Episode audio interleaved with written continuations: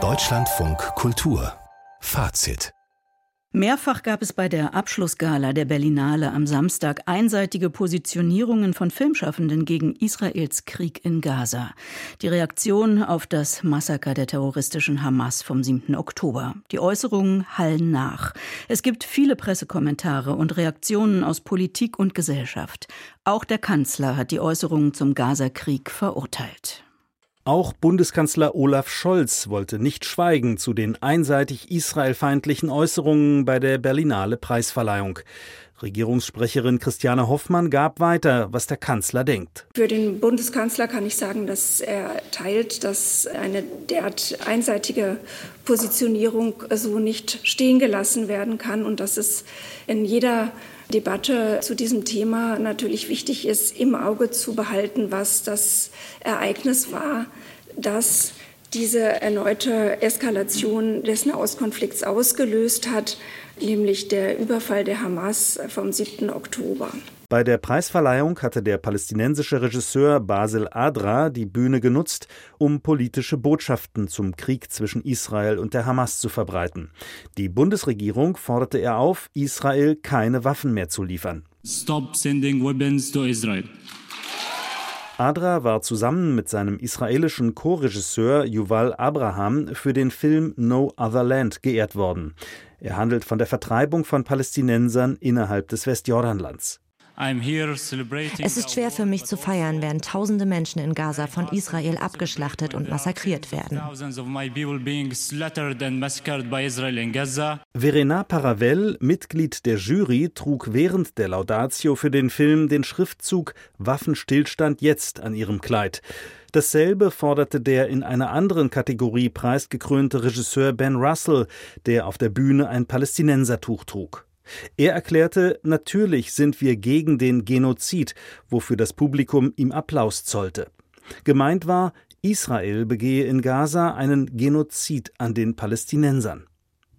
All das blieb während der Abschlusszeremonie unwidersprochen stehen. Nur Berlinale-Chefin Mariette Rissenbeek bemühte sich um Ausgewogenheit. Sie forderte Israel auf, die Zivilbevölkerung in Gaza zu schützen und forderte zugleich von der Hamas, die israelischen Geiseln umgehend freizulassen. Der Kulturstaatsministerin Roth reicht das allerdings nicht aus. Roth verurteilte die Äußerungen bei der Preisverleihung als erschreckend einseitig und von einem tiefgehenden Israel-Hass geprägt. Sie kündigte eine Untersuchung der Vorfälle an. Es müsse sichergestellt werden, dass die Berlinale ein Ort sei, frei von Hass, Hetze, Antisemitismus, Rassismus, Muslimfeindlichkeit und jeder Form von Menschenfeindlichkeit, so die Kulturstaatsministerin. Der Präsident der deutsch-israelischen Gesellschaft, Volker Beck, macht indirekt seine grüne Parteikollegin Roth mitverantwortlich für den Eklat bei der Berlinale. Er vermisst eine kulturpolitische Strategie gegen Antisemitismus und wirft der Kulturstaatsministerin im RBB eine zu zögerliche Haltung vor. Das gelte auch für das Thema Kulturförderung. Also insgesamt müssen wir mal drüber reden, wofür unser Staat eigentlich Geld ausgibt. Und es muss mal geklärt werden. Für Antisemitismus, auch für antisemitische Kultur gibt es kein Geld. Da scheut sich die Kulturstaatsministerin seit längerem hier ein Konzept vorzulegen. Und das muss jetzt endlich mal auf den Tisch gebracht werden. Am Tag nach der Schlussveranstaltung am Sonntag tauchten zudem noch auf einem Instagram-Kanal der Berlinale israelfeindliche Inhalte auf. Beendet den von Deutschland finanzierten Staatsterror, hieß es da unter anderem. Die Einträge wurden bald darauf gelöscht. In einer Erklärung des Festivals hieß es, die Beiträge gäben nicht die Haltung der Berlinale wieder. Ähnlich distanzierte sich die Leitung des Festivals auch von den Äußerungen der Preisträger auf der Bühne. Sebastian Engelbrecht über die Reaktionen auf die einseitige Positionierung gegen Israel bei der Preisverleihung der Berlinale. Das Leitungsteam hat heute Abend in einer Pressemitteilung außerdem noch zu dem Instagram-Account hinzugefügt, der gehackt wurde, dass die Berlinale Strafanzeige gestellt hat. Bleibt die Frage, hat die Kulturszene, so ein wiederholter Vorwurf, ein Antisemitismusproblem?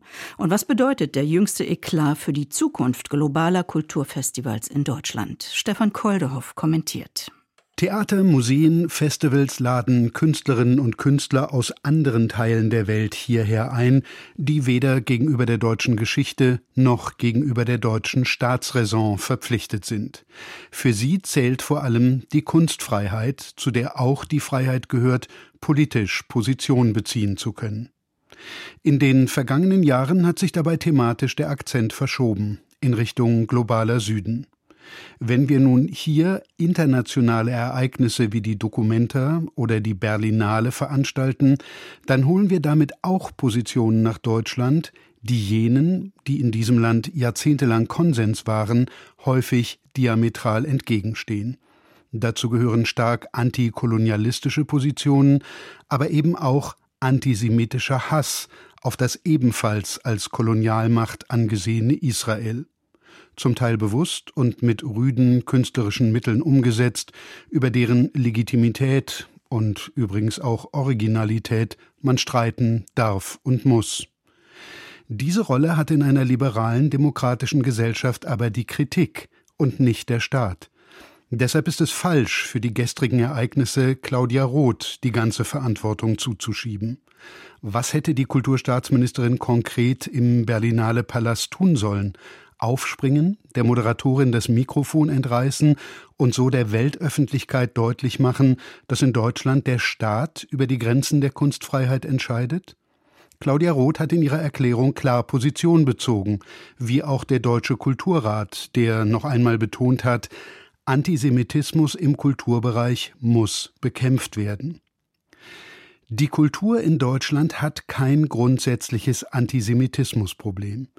Überall in Museen und Kunsthallen und Theatern und auf Festivals gibt es Ausstellungen, Aufführungen, Veranstaltungen, die ganz klar Position beziehen für die jüdischen Menschen und für das Existenzrecht ihres Staates.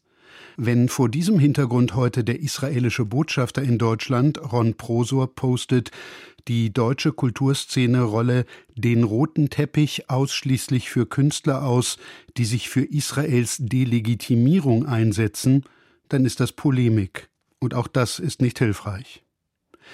Wer mit der auf Zeit gewählten Regierung des Staates Israel und mit ihrem rücksichtslosen Krieg gegen Hamas und Zivilbevölkerung nicht einverstanden ist, ist nicht automatisch Antisemit. Er wird aber dazu, wenn er oder sie nicht die Ursachen für diesen Krieg klar und unmissverständlich benennt. Das grausame Morden der Terrororganisation Hamas am 7. Oktober. Deshalb hat die auch bei der Berlinale wieder kritiklos übernommene Behauptung, in Palästina finde ein Genozid statt, ebenso wenig etwas auf einer Kulturveranstaltung verloren wie die antisemitische Parole From the River to the Sea.